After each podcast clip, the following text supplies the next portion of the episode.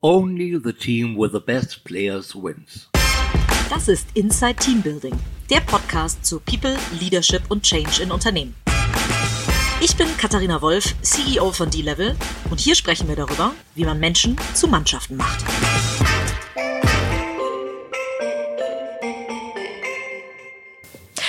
Hallo und herzlich willkommen zu einer neuen Ausgabe von Inside Team Building. Ich sitze mal wieder in Berlin, aber nicht mal wieder bei einem Startup, sondern bei, gleich bei einem ganzen Company Builder. Äh, und zwar sitze ich bei Ionic, ehemals Hitfox. Ähm, äh, lieber Johannes, das musst du mir verzeihen, dass ich das noch einmal dazu erwähnen muss, für die, die die Brand noch nicht kennen. Ich sitze hier mit Johannes Keinburg, dem neuen äh, Chef von äh, ehemals Hitfox, jetzt Ionic, also CEO des ganzen Ladens, äh, zu dem Finlieb und ähm, Heartbeat Labs unter anderem gehören. Lieber Johannes, vielen Dank, dass ich hier sein darf und dass du dir die Zeit nimmst. My pleasure. Lieber Johannes, erzähl mal, ähm, du hast einen total spannenden Werdegang, wie ich finde. Du kommst ähm, nicht nur äh, von McKinsey, was ähm, viele ja ähm, irgendwie so als, als Kaderschmiede für die Startup-Szene mittlerweile kennen, sondern du hast vorher so eine total spannende Station. Du warst Chefredakteur bei Anne Will. Ähm, wie kommt man denn von Anne Will zu McKinsey? Äh, also es war mehr als eine Station, glaube ich. Ich äh, ja. sozusagen meine, meine, meine erste berufliche Karriere sozusagen war der Journalismus. Ich wollte immer Journalist werden, äh, war ich mir relativ früh während Schulzeiten klar und hatte da auch alles drauf gesetzt und habe relativ lange als Journalist gearbeitet. Ich glaube sozusagen die eine Wildzeit war bei mir schon so ein bisschen so eine Übergangsphase, wo ich irgendwie gemerkt habe, perspektivisch will ich irgendwann raus aus dem äh, Journalismus. Da war das natürlich hier ein wahnsinnig spannender Kosmos. Sonntagabend für Sonntagabend. Äh, die Sendung an sich war immer ganz nett. Das eigentliche Highlight war die das Aftershow-Event danach, ja, ja. Äh, wo, wo eigentlich immer die Leute geblieben sind und wo man schon extrem spannende Leute kennengelernt hat. Aber ich hatte in der Zeit irgendwie äh, Lust, da bin ich gerade 30 geworden, was ganz Neues zu machen. Das habe ich ehrlich gesagt immer wieder so alle drei Jahre, bis jetzt zumindest, äh, den, den Impuls, irgendwie mich in was Neues reinzuwerfen. Und damals hatte ich irgendwie den, den Impuls, ich habe gar nicht das Gefühl gehabt, ich muss jetzt irgendwas mit Business oder sonst was machen, sondern ich war tatsächlich fasziniert von McKinsey als Firma. Ein Freund von mir war da, ich wusste, dass man als, so der liebevoll intern bei McKinsey als Exot äh, sozusagen eine Chance hat, sich zu bewerben. Exot ist sozusagen eine Metapher für hat keine Ahnung von Business, ja.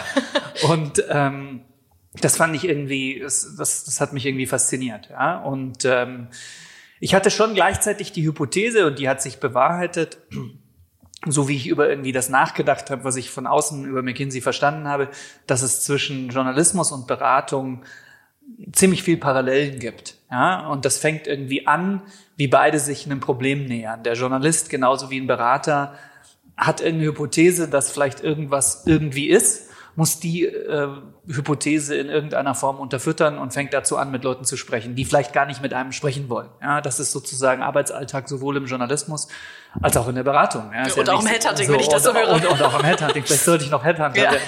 Ähm, so, und das ist schon mal eine große Parallele. Man, man nähert sich einem Problem oder einer Strukturierung von einem Problem oder man nähert sich in der Bestätigung von einer Hypothese, die man hat, indem man mit Leuten spricht, Fragen stellt, Informationen zusammenträgt. Ja, dann kommt natürlich in der Beratung ein großer Teil, den du im Journalismus nicht hast, und das ist der ganze Quantitative, der für mich damals auch komplett neu war, offensichtlicherweise. Und ähm, hinten raus, was machst du als Berater? Du packst dein, deine ganze Hypothese oder deine Empfehlung in eine Story, die du für einen Empfänger irgendwie maßschneiderst. Nichts anderes machst du als Journalist. Ja? Ähm, und das war immer meine Vermutung und die hat sich auch zu einem, zu einem großen Teil bewahrheitet. Nichtsdestotrotz als, äh, als Journalist zu McKinsey zu gehen, war schon, das war mehr als, glaube ich, ein Sprung ins kalte Wasser. Das Wasser war eher gefroren. äh, äh, ich musste sozusagen erstmal durchs Eis durchkommen, um überhaupt ins Wasser zu kommen. Äh, denn es gab schon einfach Dinge, die ich da irgendwie vorgefunden habe, die für mich irgendwie vollkommen neu waren. Mein, mein Lieblingsbeispiel bis heute ist auf meinem allerersten Team, auf dem ich war, an Tag eins hat der Teamleiter, der glaube ich vier Jahre jünger auch noch war als ich, äh, gesagt, ob ich in Excel in, kurz mal einen Kalender irgendwie aufsetzen könnte. Ja? Und da ist mir nach zwei Minuten klar geworden, die Antwort lautet nein, nein. weil ich habe keine Ahnung, wie dieses Excel funktioniert und wofür das überhaupt da ist. Also war schon echt viel Neues. Aber ähm, auf der anderen Seite für mich damals eine großartige Station gewesen, die ich auch kein bisschen bereue. Im Gegenteil, ich finde McKinsey eine sensationelle Firma. Und ähm, gerade wenn man als, wie wir es gerade hatten, Exot kommt, ist es natürlich eine gigantische ähm, ja, Lernreise, die man dadurch laufen kann. Äh, und äh, da muss ich jetzt direkt mal äh, fragen, ich hatte die Diskussion letztens ähm, so schön auch mit ähm, Carsten Tackert von, von Hilti, der bei BCG war, also beim Konkurrenten, und auch sagte, ja, dieses ganze Thema ähm, Digital Labs, was ja, wo mit McKinsey und BCG beide sehr viel beraten, das ist eigentlich so ein bisschen over. Also alle Firmen merken, damit kriegen sie die Tanker nicht bewegt. Ähm, nun bist du bei dem, de, bei dem Gegenbeispiel, ihr seid kein Lab, sondern ein Company Builder, was jetzt so ein bisschen äh, der, der neueste Trend ist. Äh, wenn, man, wenn man nicht den kompletten Tanker digitalisiert, äh, macht man zumindest das Company Building. Äh, äh, hast du damit auch schon in deiner Zeit Berührungspunkte gehabt? Bei McKinsey? Ja. Nein, äh, eigentlich ganz interessant. Also ich bin 2014 bei McKinsey weg und das ist sicher einer der großen Vorwürfe, die man McKinsey machen sollte und die sich McKinsey sicher auch selber macht also das Digitalisierungsthema meines Erachtens viel zu spät erkannt. Ähm, überraschend für sozusagen die weltweit führende Strategieberatung. ähm, an der Stelle nicht alle Hausaufgaben ganz gemacht. Jetzt tun sie es ja.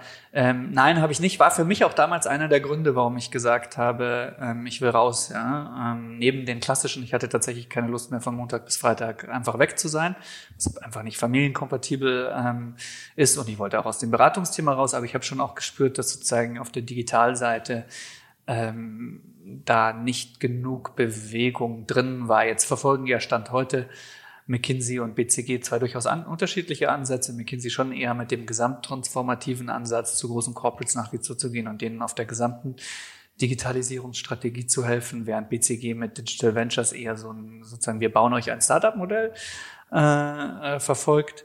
Auch interessante Fragestellung, was da für eine Beratung eigentlich der more sustainable Ansatz ist. Ähm, aber tatsächlich in der Zeit, als ich noch da war, ähm, überraschenderweise, das muss man sich mal vorstellen, 2014, war das noch kein besonders großes Thema. Wow, okay. So, und dann bist du ähm, 2014 in der Tat raus und rein bei ProSieben. Ähm, warum, also um Digitalisierung zu machen, klar, ProSieben großer Player und ja, die sind im Digitalbereich schon äh, eine ganze Ecke weiter. Ähm, warum damals ProSieben?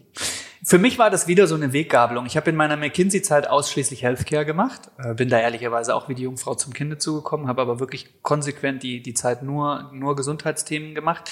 Das war für mich jetzt natürlich super relevant in der Entscheidung, dann hier zu ähm, Ionic zu gehen, weil wir eben mit Heartbeat Labs ja gerade Gesundheit machen. Damals ähm, hatte ich aber noch eher auf das zweite große inhaltliche Thema, was mich einfach, wo ich riesen Passion für habe, gesetzt und das ist halt der Medienbereich ich kam aus dem Journalismus, ich hatte die äh, Beratung gemacht und hatte jetzt so ein bisschen die Hypothese, jetzt will ich irgendwie beide Wege zusammenbringen. Und eigentlich in einem Medienkonzern ist der ideale Ort, der dann auch noch so unternehmerisch ist, wie ein ProSiebens damals war, äh, um eigentlich sozusagen meinen Media-Track und meinen, meinen Consulting-Track miteinander zu, zu vereinigen. Und das war eigentlich sozusagen der Hauptgrund, warum ich damals zu ProSieben gegangen bin. Plus erkennbar und ja auch bis heute mit Erfolg hatte ProSieben damals eben schon ähm, wahnsinnig viel im, im Digitalbereich mit, mit echt großen Schritten gemacht.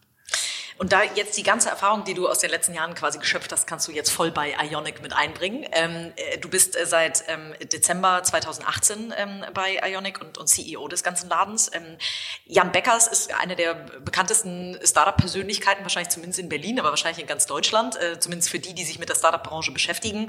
Ähm, Hitfox gegründet äh, vor vielen Jahren, ähm, sehr erfolgreich, äh, nicht nur als Gründer, sondern eben auch als Investor. wie wie groß sind die, ähm, äh, die Fußstapfen, in die du da trittst? Also abgesehen davon, dass sie natürlich extrem groß sind, sind es meines Erachtens gar keine Fußstapfen. Ähm, das ist, glaube ich, an der Stelle ganz wichtig.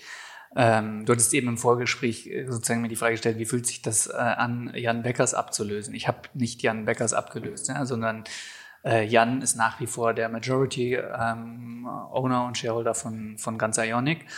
Und ähm, Jan ist hier nach wie vor ähm, absolut präsent, ja, macht momentan ein paar neue Themen mit seinem Fonds, aber er ist nicht von ungefähr der Executive Chairman. Das heißt, wir haben ihn nach wie vor super involviert in alle relevanten strategischen Fragestellungen.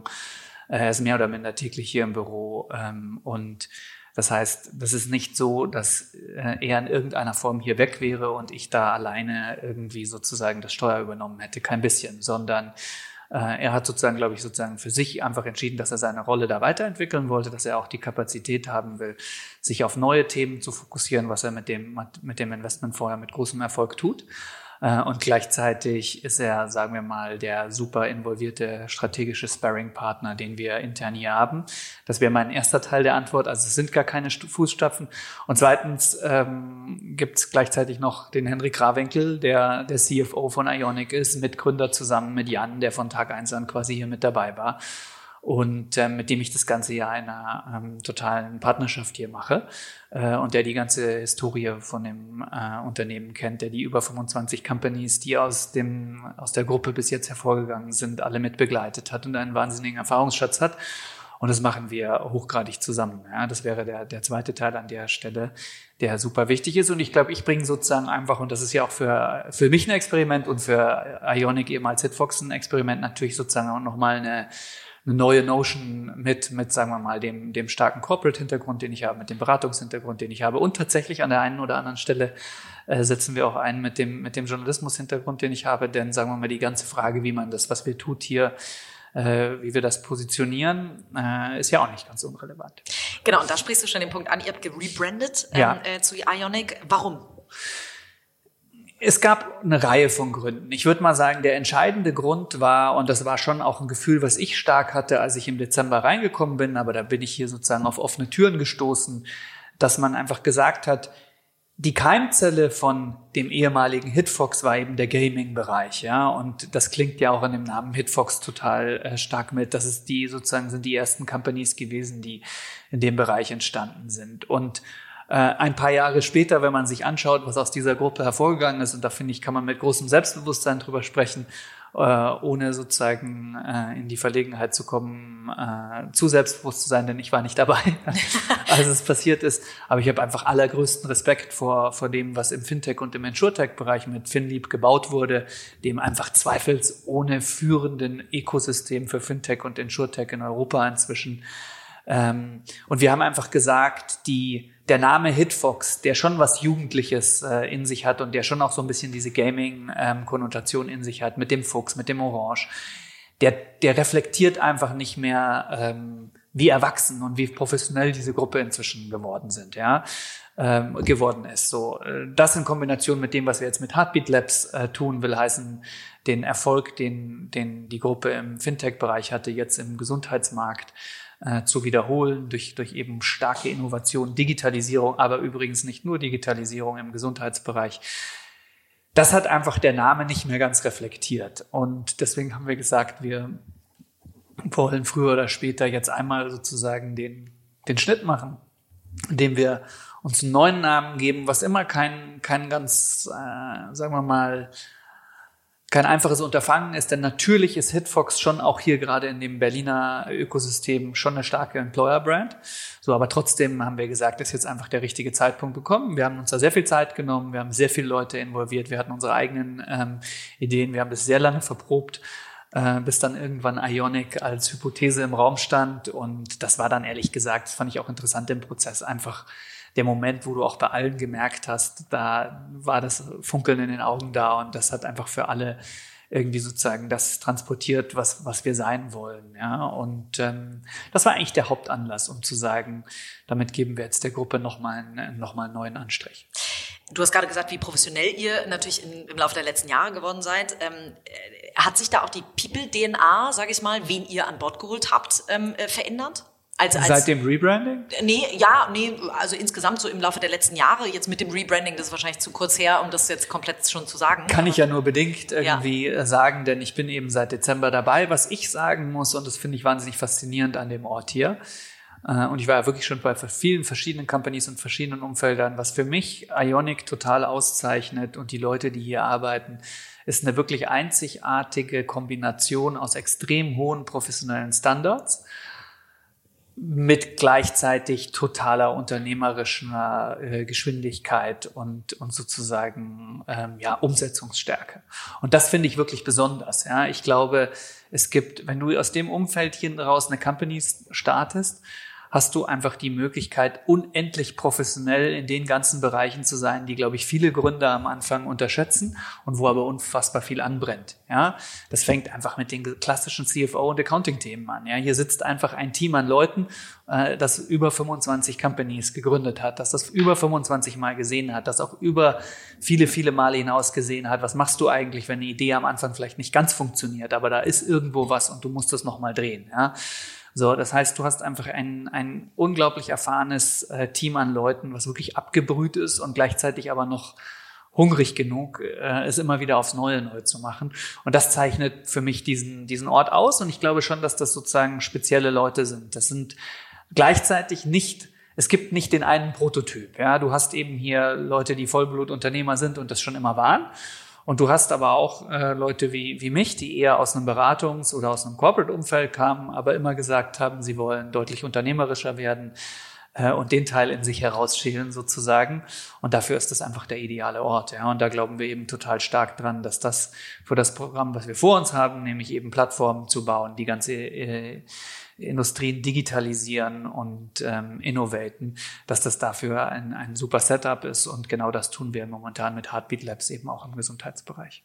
Sucht ihr tatsächlich die gleiche Art von Gründer oder Entrepreneur in, Residence, wie auch immer, also die Leute, die gründen, die vielleicht aus dem Corporate kommen oder wie auch immer, wie ein VC vielleicht auch? Oder habt ihr ein etwas anderes Profil, weil ihr dieses erfahrene Team, was du gerade sagtest, die das 25 Mal schon bei Companies gemacht haben und vielleicht den einen oder anderen Fehler eben auch vorhersehen können oder nicht machen müssen dadurch. Ja, wobei ich das sagen würde, das ändert erstmal nichts an dem Gründerprofil. Ja, ich glaube, es gibt sozusagen schon einfach bestimmte Dinge, die ein guter Gründer mit sich bringt.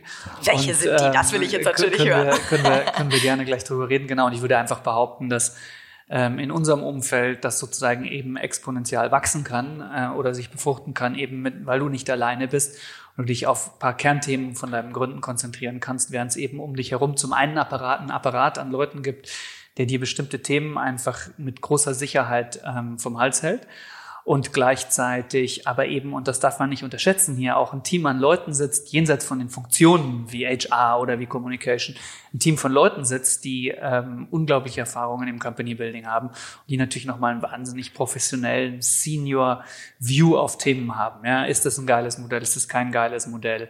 Äh, eben schon besprochen, was machen wir mit einem Modell, wenn es vielleicht am Anfang funktioniert, aber nicht so funktioniert, wie man sich vorgestellt hat. Wie kann man sowas gut drehen? Die erste Hitfox Company wurde, wurde gedreht. Ja, daraus ist sozusagen der, der ganze Erfolg hier ähm, entstanden.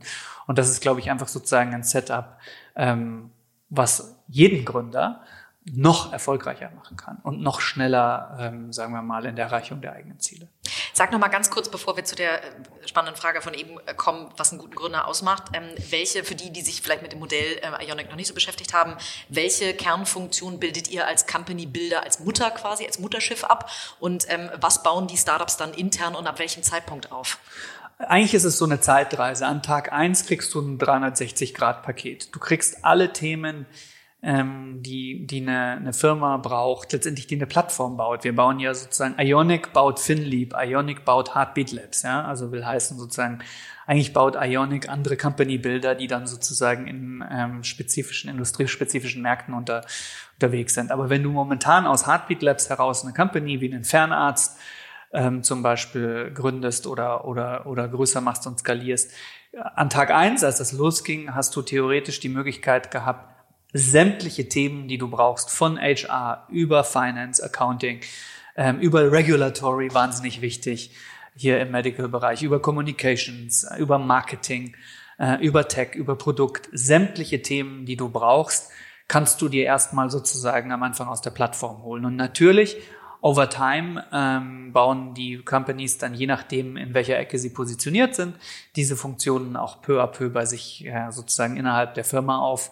Das ist sozusagen dann Teil des Erwachsenwerdens, wenn man so will, und Teil des ähm, sich zunehmend auch aus dem System hier lösen, denn das ist natürlich das Ziel. Ja, das ist hier immer die Keimzelle, ähm, aber äh, über über Zeit sollen die Firmen natürlich immer selbstständiger werden. Das heißt, ihr habt vielleicht auch mehr Potenzial. Viele VCs sagen, sie wollen nicht, ähm, also äh, Jörg Binbrücker zum Beispiel von Capnamic sagt, er investiert nicht gerne in ähm, Solo-Founder, also in, in die Leute, die alleine gründen. Das ist bei euch wahrscheinlich ein bisschen anders. Du kannst hier als Solo-Founder super anfangen, definitiv. Und das ist ja eine große Stärke aus dem System, das wir hier haben. Wir können am Anfang mit sehr, sehr kleinen Teams Ideen erstmal ausprobieren. Also genau diese Stunde Null, wo man einfach mal so sagt, wir haben da eine Idee, das könnte was sein, lass uns das jetzt mal sechs Monate lang testen. Das kannst du natürlich in diesem Setup hier wunderbar machen, denn dann besetzt du eben mit 20, 30 Prozent aus dem Marketing-Team, kriegt das Thema sozusagen ein bisschen Support und du hast erstmal am Anfang, vielleicht ist es noch nicht mal der Founder, sondern auch jemand hier aus einem Projektteam, der einfach mal auf ein Thema raufgeht und irgendwie sagt, guck mal doch mal, ob das funktioniert. Ja? Und ja, in anderen Worten, die Keimzelle kann hier mit sehr kleinen Teams und sehr lean und deswegen sozusagen auch äh, sehr sehr kostenneutral gestartet werden. Und deswegen können wir uns eben verschiedene Dinge angucken und austesten. Und dann, wenn wir sagen, wow, klingt gut, da ist definitiv was, lass uns da jetzt Gas geben, dann eben auch in dem Netzwerk an Leuten, die wir haben, äh, Companies sehr schnell hochziehen und dann eben mit eigenen Leuten staffen. Was im Übrigen natürlich auch aus einer Development-Perspektive unglaublich attraktiv ist, weil du Leuten hier in unserem Kosmos vielfältigste Entwicklungsmöglichkeiten geben kannst. Du kannst in so eine funktionelle Expertise reingehen und irgendwie sagen, hey, ich habe einfach gemerkt, meine Passion ist Marketing und ich will jetzt einfach äh, mich hier weiter irgendwie äh, entwickeln. Dann kannst du, anders als in einer Company, wo du nur auf einem Startup arbeitest, auf einer Vielzahl von Themen äh, Marketing für, für unsere Companies machen. Oder du sagst eben irgendwann, nee, mein, mein Traum und mein Ziel war eben immer, es irgendwann äh, selber als Gründer zu tun. Und dann ergibt sich vielleicht das und sozusagen an einer gewissen Schwelle gehst du rein und sagst, wir haben es jetzt ein paar Monate ausprobiert und wir sind jetzt confident, das ist die richtige Idee. Und dann springen die Leute drauf und, und, und äh, treiben eben ein Thema als, als Founder. Cool. Dann zurück zu der spannenden Frage, was macht denn einen guten Gründer aus? Also ähm, wenn das jetzt Leute hören und sagen, ach Mensch, das klingt ja nach einem spannenden Modell. Ich habe ewig schon mal überlegt zu gründen, habe aber muss jemand eine eigene Idee mitbringen oder nicht, da können wir auch nochmal drüber sprechen. Aber was macht denn jemand von der DNA her, sage ich mal, aus, dass ihr sagt, okay, das ist derjenige, den schmeißen wir auf das Thema? Also ich glaube, es gibt da tatsächlich nicht die pauschale Standardantwort, aber es gibt meines Erachtens schon ähm, ein, ein, Set an Dingen, die einen, einen, einen guten Gründer ausmachen. Ich glaube, dass das erste Thema, was ich behaupten würde, was viele sehr erfolgreiche Gründer haben, ist sozusagen die, die totale Fähigkeit, Status quo und Authorities zu hinterfragen und sich sozusagen mit der Antwort, so wurde das aber schon immer gemacht, per se erstmal nicht zufrieden geben. Was man natürlich in einem Corporate-Umfeld oder auch in einem Beratungsumfeld erstmal als God-given irgendwie annimmt, genau das nicht zu tun. Ich glaube, damit als zweiten Punkt kombiniert, das ist aber eine andere Facette, ist die Fähigkeit, und da muss ich echt sagen, finde ich Jan, Jan Beckers immer wieder phänomenal, ist die, die absolute Fähigkeit, aus einem Quadrat, in dem man sich sozusagen gerade bewegt, vollkommen rauszudenken. Ja? Ähm, und vielleicht aus einem potenziellen Risiko oder einem Fuck-up-Szenario, das gerade vor einem steht, einfach eine, eine Opportunity zu kreieren, weil man irgendwie zwei Sachen zusammenbringt oder irgendein Quadrat sieht, was außerhalb des eigenen Quadrats gerade ist und sagt, wenn wir jetzt hier einen Pivot machen, dann sind wir gleich wieder in einem anderen Fahrwasser. Das ist, glaube ich, die, die zweite Fähigkeit. Als dritten Punkt ähm, ist, glaube ich, schon die oft beschworene Resilience ganz, ganz wichtig. Äh, ich glaube schon, das gilt sicher nicht nur für Unternehmer, sondern äh, das ist meines Erachtens total übertragbar für successful people in general, dass du absolut in der, in der Lage bist, wenn du einen Schlag in die Magengrube bekommen hast für deine Company oder für dich persönlich, dass du, dass du einfach schnell wieder, schneller aufstehst wieder als andere, ja, dass du auch in der Fäh die Fähigkeit hast, daraus was zu lernen. Ja? Ich glaube sozusagen nur ähm, Scheuklappen und nach dem Motto, alle anderen haben keine Ahnung, ich bin der Einzige, der, der, der die Weisheit mit Löffel gefressen hat. Und der Punch, der gerade in die Magengrube kam, war irgendwie ein unglücklicher Zufall, aber eigentlich nicht deserved. Das ist, glaube ich, auch nicht gut. Muss ich dann schon äh, hinterfragen und die Fähigkeit dazu haben.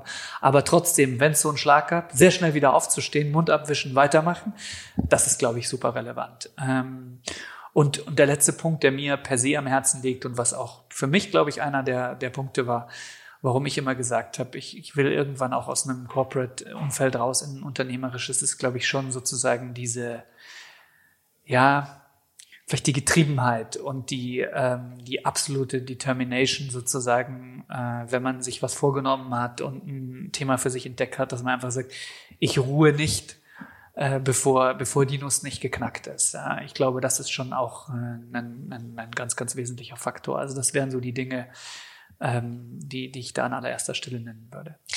Was glaubst du denn, was sind denn so die, also du hast jetzt wahrscheinlich in den letzten äh, Monaten trotzdem schon, weil ihr so schnell gründet, äh, schon äh, die eine oder andere Gründung äh, auch schon äh, miterleben können. Wenn es mal nicht funktioniert, ähm, bei euch wird wahrscheinlich auch nicht jedes Modell funktionieren, könnte ich mir vorstellen. Warum, also einer der Punkte, man sagt ja immer, es gibt so drei, vier Gründe, warum ein Startup scheitert. Einer ist das Team.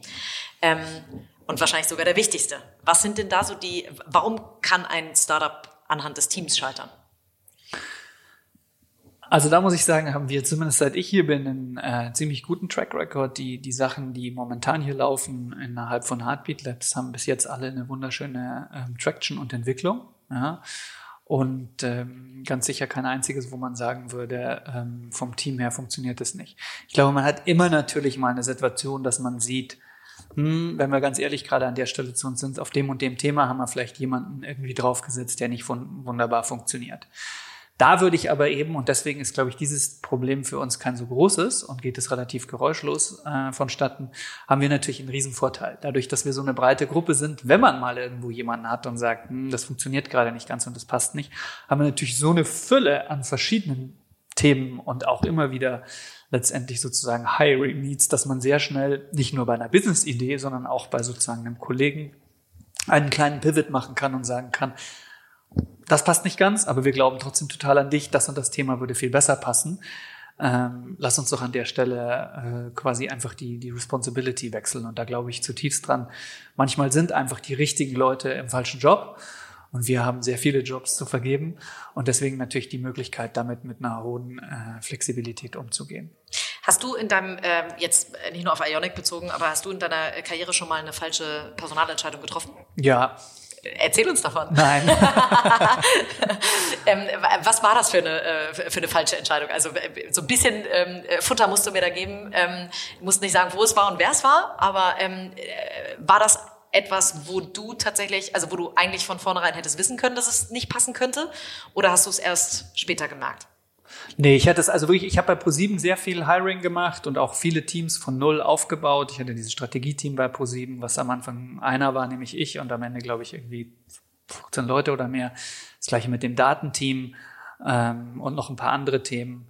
Und ähm, ein bisschen schwierig, ehrlicherweise Detail darauf einzugehen, weil, weil da sozusagen ja dann schnell auch Namen dahinter stecken und so. Aber natürlich, es passiert jedem. Ich habe auch ähm, an ein, zwei Stellen was wichtige Position. Eines war eine wichtige Position, wo ich einfach hinterher zu mir ehrlich sein musste und sagen musste, ähm, da, da hast du leider die Warnsignale ähm, nicht richtig äh, eingeschätzt. Und ähm, deswegen bin ich, glaube ich, auch da was mitgenommen, einfach noch rigider geworden im Hiring. Und ich glaube, ähm, einfach sich da die aller, allerhöchsten Barrieren zu setzen und so stark wie möglich zu hinterfragen ob derjenige, äh, den man gerade vor sich hat, wirklich der Richtige ist für die, für das Profil, was man vor sich hat oder für die Position. Und im Zweifel sich zu quälen und auch wenn es weh tut. Man hat ja immer den Impuls, sagt, verdammt nochmal, ich habe aber jetzt dieses Problem und der wäre in zwei Monaten verfügbar und dann löse ich's. Aber man muss sozusagen, und da muss man vermutlich ein, zwei Mal durchgegangen sein, immer wieder sich halt vor Augen halten, ja, wenn ich den aber in ein, zwei Monaten hole und dann in zwei, drei Monaten lerne, dass er nicht der Richtige ist, dann stehe ich wieder an Punkt A ähm, und bin sozusagen back to square one. Und deswegen ist das das Learning für mich an der Stelle einfach extremst hohen Anspruch ähm, beim Hiring zu haben. Und das ist schon auch was, was wir uns bei Ionic, bei Ionic hier in Summe auf die Fahnen schreiben. Wie heiert ihr denn? Also wo kriegt ihr die, die Qualität, sage ich mal, rein? Oder wo, wie filtert ihr? Da gibt's auch nicht die eine Standardantwort, weil es natürlich eine Vielzahl von Rollen gibt, ähm, an, an die wir rangehen. Aber wir haben ein super professionelles, das ist jetzt vor allem momentan bei Heartbeat Labs, weil da momentan am meisten passiert.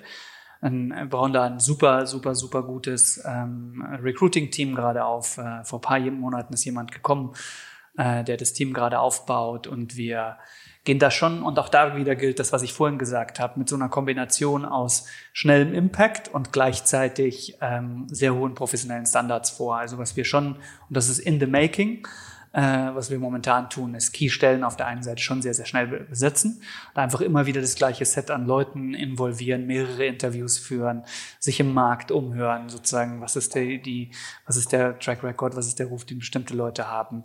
Ähm, und gleichzeitig aber sozusagen sehr professionelle Strukturen auch äh, aufzubauen, sozusagen wirklich ein, ein dediziertes Recruiting-Framework, wie screenen wir Leute, wenn wir Leute screenen, die Profile super de äh, dezidiert zu beschreiben, was sind die Kriterien, nach denen wir wirklich suchen.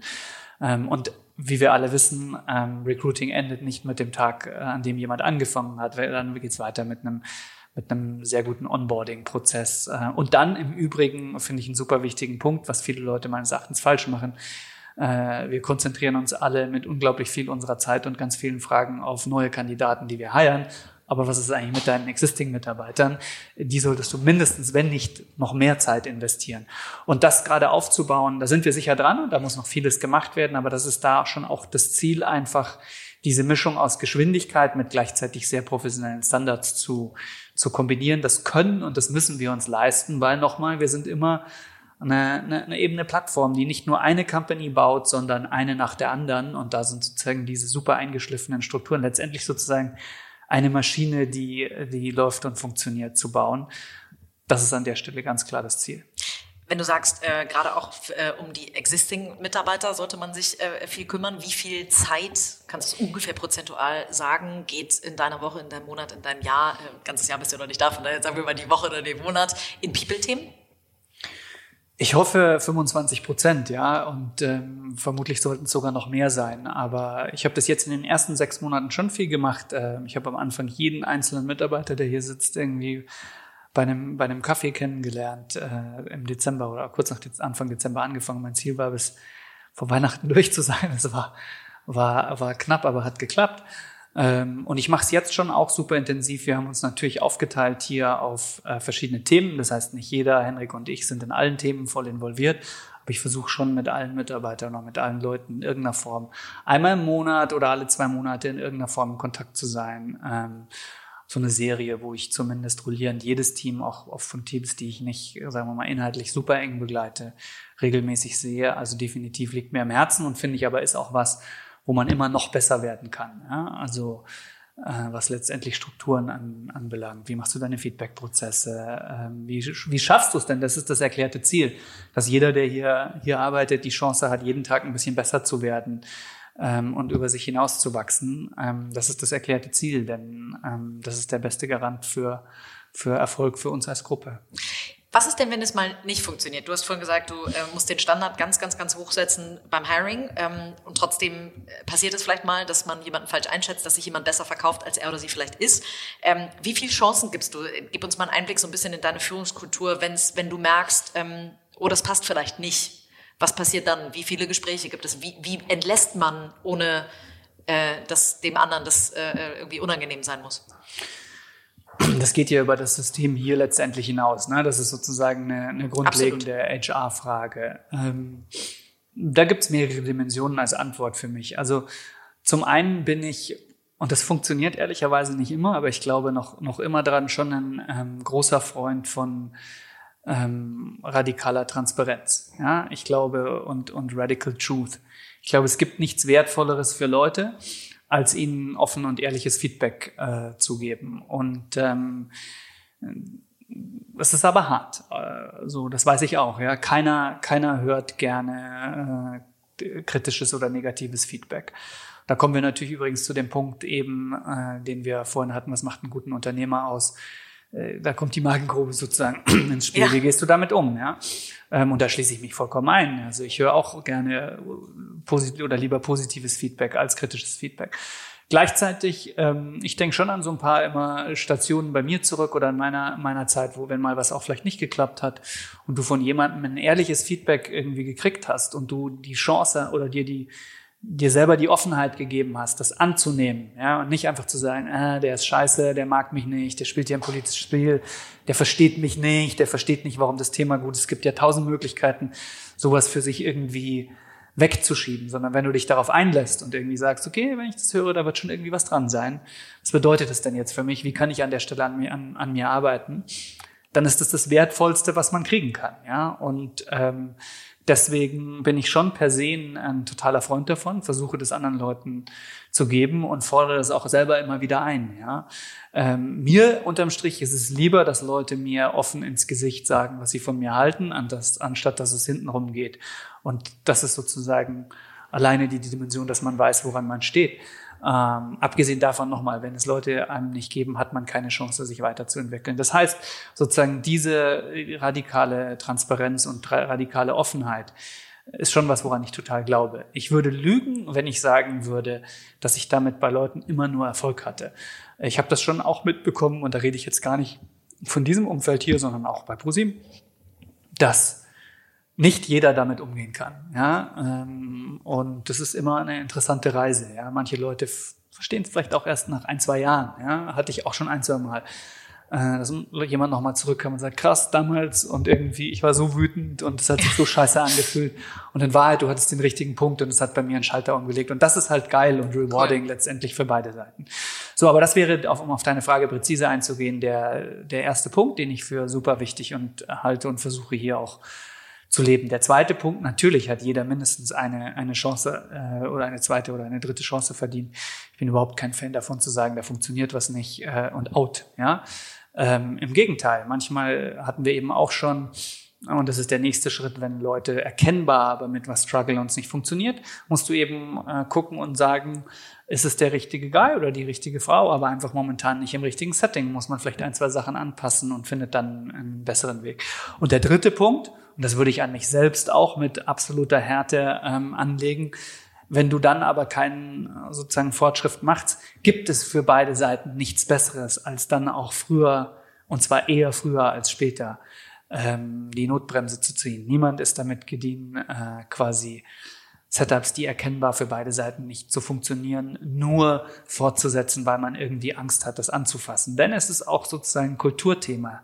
Alle anderen im Team sehen es. Ja, es ist eine, es ist ein absoluter Fallacy zu glauben, dass Teams kein totales Gespür für sowas haben. Und wenn irgendwo erkennbar im Team Dinge nicht funktionieren und Leute in Positionen sitzen, die nicht ähm, die nicht funktionieren und du irgendwie als der Verantwortliche dafür nicht reingehst und es nicht löst, dann stellt es ultimativ auch deine Leadership und das ganze Team in Frage. Ja? Und deswegen am Ende des Tages ähm, führt kein Weg dann dran vorbei, äh, solche Themen dann auch anzugehen. Aber wenn man sagt, äh, ne, dieser schöne Spruch, slow hire, fast fire, ähm, wie fast feierst du? also das heißt, ähm, von ich merke, da stimmt was nicht, dann gibt es wahrscheinlich ein Gespräch oder so. Es gibt auch da bestimmt keine Pauschalantwort, aber ungefähr. Ähm, wenn, wenn du merkst, es, funkt, es funktioniert nicht, wie viel Zeit gibst du jemandem, um es zu fixen? Also ich habe es ja gerade schon in Schritten gesagt. Ich habe äh, gleichzeitig, ich bin ein großer Freund von dem von dem schönen Satz People don't change all too much. Ich glaube, das stimmt wirklich. Wenn du äh, zu viele Hoffnungen in jemanden reinprojizierst, dann wirst du in der Regel am Ende immer enttäuscht werden. Äh, gilt auch für einen selbst im Übrigen. Und deswegen, ich will keine Monatszahl nennen, weil das zu pauschal ist. Aber ja, ich bin schon auch ein Freund davon, dass wenn man sagt, es, ist, es passt an der Stelle nicht, dann schieb's nicht vor dir her, sondern ähm, schaff eher schneller Fakten als langsamer. In der Regel, und auch das finde ich, und da hatten wir ein paar sehr, sehr positive Beispiele, auch hier zuletzt, in, in dem Setup, was wir hier haben, gibt es so viele Möglichkeiten und das Netzwerk ist so breit, auch über Ionic hinaus, ähm, dass du in der Regel, und das ist in den letzten Fällen, die wir hatten, fast immer gelungen, wenn wir uns von Leuten getrennt haben oder selbst wenn Leute auch gesagt haben, ich bin nicht mehr ganz happy, ich werde jetzt mich umgucken, haben wir eigentlich immer innerhalb des erweiterten Netzwerks Leute gefunden, wo man gesagt hat, hey, da sucht doch jemand gerade. Und das ist die, die schönste Win-Win-Situation überhaupt. Ja, dann tust du einem Freund oder einem Kollegen Auszeiten gefallen, weil du für ihn jemanden gefunden hast. Du tust dir selber gefallen und du tust den Mitarbeitern gefallen, weil der im Zweifel in eine Stelle reinkommt, für die er halt viel besser geeignet ist. Toll. Ähm, Johannes, eine äh, Frage habe ich zu dir quasi noch, äh, zu dir persönlich, wie du dich strukturierst. Denn ähm, äh, das finde ich eine ganz spannende Frage. Wir haben da äh, auch im Podcast schon ganz unterschiedliche Antworten gekriegt. Ähm, also diese, diese Stillarbeit, sage ich mal, äh, wann man die machen sollte, wann man eher Gespräche führen sollte. Wann, äh, wie strukturierst du deinen Tag? Du hast 100 Baustellen wahrscheinlich jeden Tag, kommst morgens ins Büro, schmeißt 20 Bälle in die Luft und hast keine Ahnung, wie du die wieder auffängst. Wie strukturierst du dich, um durch diesen Tag zu kommen? Ja, super Frage. Beschäftigt mich ehrlich gesagt auch total. Und ich habe meinen Arbeitsstil da im letzten Jahr total radikal umgestellt. Ähm, ich war in meiner McKinsey und auch in meiner ähm, Pro-7-Zeit schon, und es ist mir erst aufgefallen, als ich mal rauskam und mal ein paar Monate durchgeschnauft habe, schon sehr starken Getriebener, was natürlich sehr typisch ähm, für, für, für diese Setups ist. Ja? Ich, hab irgendwie, ich bin sehr früh aufgestanden, habe Sport gemacht, habe da mein Handy angemacht. Das erste, was ich gemacht habe, sind E-Mails gelesen. Ab der Sekunde bist du eigentlich nur noch reaktiv. Ja? Und das habe ich für mich schon als einen großen Fehler betrachtet, äh, den ich rückwirkend so nicht mehr machen würde. Und ich glaube auch in meinen ProSieben und McKinsey-Zeiten wäre ich noch besser gewesen, wenn ich das irgendwann ähm, erkannt hätte. Das habe ich für mich total stark um, äh, umgestellt. Ich bin gleichzeitig ein Riesenfan von Struktur. Ich habe eine extrem harte sozusagen Struktur für mich selber, wie ich meinen Tag gestalte. Ich stehe super früh auf. Was heißt super ähm, früh? Sechs, manchmal ein bisschen früher, okay. manchmal ein bisschen später, aber schon schon eher sehr früh am Morgen war, habe ich früher habe ich auch total umgestellt. Ich war früher ein totaler Nachtmensch, äh, klar bei McKinsey irgendwie bis zwei, drei ja. Uhr morgens dir die Slides um die Ohren gehauen. Da bist du dann im Zweifel trotzdem super früh aufgestanden. auch das mache ich übrigens konsequent nicht mehr. Unter sieben Stunden schlafen ist für mich eine Katastrophennacht, ja. Und du bist einfach besser. Jeder, der dir was anderes erzählt und sich für die wenigen Stunden Schlaf, die er irgendwie wieder hatte, rühmt, weil er sich dann besonders hart fühlt. Und ich habe es lange selber gemacht äh, erzählt Quatsch und Mist. Äh, so, es stimmt einfach nicht. Du bist schlechter, langsamer, weniger sharp, wenn du nicht ausgeschlafen bist. Also konsequent sieben Stunden schlafen, wenn es geht mehr. Ähm, vor dem Schlafen eine Stunde das Handy nicht mehr in, äh, in, die Hand nehmen, ein bisschen was lesen, ein bisschen runterkommen. Schläfst du besser. Dann früh aufstehen, im Zweifel jeden Tag zur gleichen Uhrzeit. Und tatsächlich, ich habe inzwischen so einen Rhythmus, wo ich vielleicht um sechs aufstehe und frühestens um acht mein Handy anmache. Und dann habe ich zwei Stunden, wo ich ein bisschen Sport mache. Ich meditiere tatsächlich morgens kurz. Frühstück in Ruhe habe ich früher nicht gemacht. Und ich denke über den Tag sozusagen über gestern nach und ich denke über den heutigen Tag nach und äh, hole mir immer wieder sozusagen, versuche mich aus den Nitty-Gritty, das sind deine To-Dos auf die sozusagen Big Picture-Themen. Was sind die drei Sachen, die wir diese Woche lösen müssen? Was sind die drei Sachen, die wir in den nächsten sechs Monaten lösen müssen? Und das hilft mir total, ja, quasi aus dieser aus dieser Mühle rauszukommen und sozusagen weniger reaktiv zu sein und viel mehr irgendwie sich, sich Klarheit immer wieder im Kopf zu, zu schaffen, was ist eigentlich gerade wirklich wichtig. Ja? Und ich glaube, das sind Mechanismen, die man natürlich umso mehr braucht, wenn es mal hart auf hart irgendwie kommt und wenn mal irgendwie auf irgendeinem Thema echter Druck ist. Dann ist durchzuhalten, das ist dann sozusagen der Lackmustest, ja. Und aber dann braucht man es in Wahrheit erst, äh, erst recht. Also das ist quasi, wie ich, wie ich meinen Tag strukturiere. Wie viel arbeitest du ungefähr? Letzte Frage, nur um, um so ein Gefühl zu kriegen. Also bei McKinsey in der Tat die 80 bis 100 Stunden Wochen, aber ähm, äh, wenn du sagst, so um 8 liest du die ersten Mails, aber wann bist du so im Büro? Und bin bis wann? Inzwischen, keine Ahnung, äh, spätestens um neun und äh, ich bin hier so bis um, keine Ahnung, acht oder so, sieben, acht. Äh, manchmal auch länger, so dann man, oft gibt's noch Abendstermine. Ich arbeite dann schon auch in der Regel von zu Hause abends noch. Ich habe das nicht so, dass ich irgendwann hier rausgehe und dann die Arbeit für mich quasi vorbei ist, was wir hier tun. Man ist ja auch nie fertig. Äh, genau, arbeitet ähm, ununterbrochen weiter, aber ich nehme eben schon die Zeit äh, sehr explizit äh, sozusagen, um äh, genug Zeit zu haben, einfach zu reflektieren und darüber nachzudenken, was, was die wichtigen Themen sind. Ja. Und das im Übrigen in Kombination mit, auch das für mich eine Befreiung, ähm, sozusagen einfach radikale ähm, Ablehnung von Meetings, ja, also so wenig Meetings im, im, im Kalender wie irgendwie möglich. Das muss in einem Umfeld, wie wir hier äh, sind, möglich sein und ist auch möglich und das ist super cool, ja.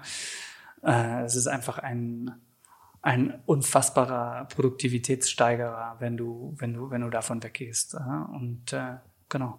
Toll. Ein besseres Schlusswort könnte ich mir fast gar nicht wünschen zur, zur Arbeitsweise, um dich auch äh, äh, den Hörern ein bisschen näher zu bringen. Johannes, vielen Dank, dass du dir die Zeit genommen hast. Äh, wir werden, glaube ich, alle sehr ähm, äh, mit großen Augen äh, begleiten, was ihr bei Heartbeat Labs, bei Finlieb und äh, bei Ionic da als Mutterschiff, sag ich mal, baut. Und ich wünsche euch dafür ganz viel Glück und danke dir für deine Zeit. Vielen Dank, ebenso. Hat sehr viel Spaß gemacht.